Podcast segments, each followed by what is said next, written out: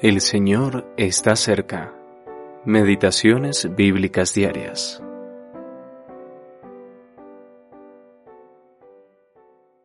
Murió Sara en Kiriat Araba, que es Hebrón, en la tierra de Canaán. Y vino Abraham a hacer duelo por Sara y a llorarla. Génesis capítulo 23, versículo 2. Consuelo en el dolor.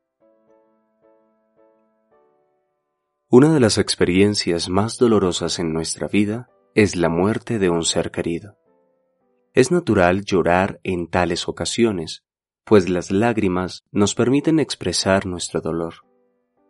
Cuando el hombre perfecto, el Señor Jesús, vio llorar a María y a los que estaban con ella, Él también lloró, dejándonos así el ejemplo de llorar con los que lloran.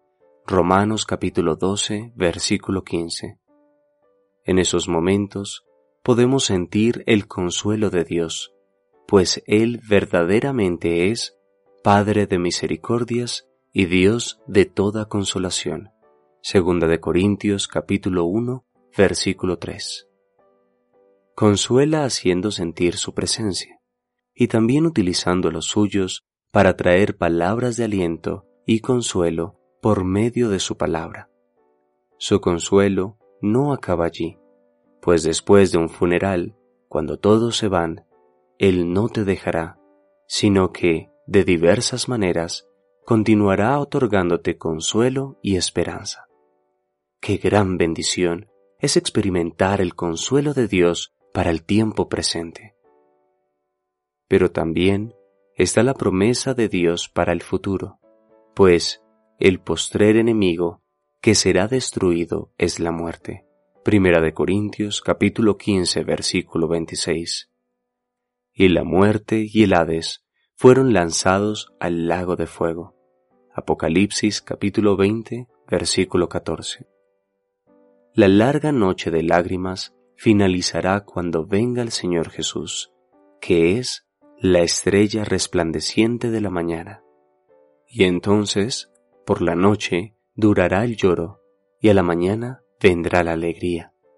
Salmo 30, versículo 5. Por lo tanto, no nos entristezcamos como los que no tienen esperanza, porque el Señor mismo, con voz de mando, con voz de arcángel y con trompeta de Dios, descenderá del cielo, y los muertos en Cristo resucitarán primero.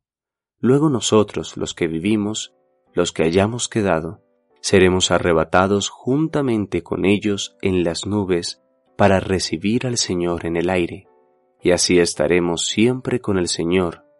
Por lo tanto, alentaos los unos a los otros con estas palabras. Primera de Tesalonicenses, capítulo 4, versículos 13 y 16 al 18. Richard A. Barnett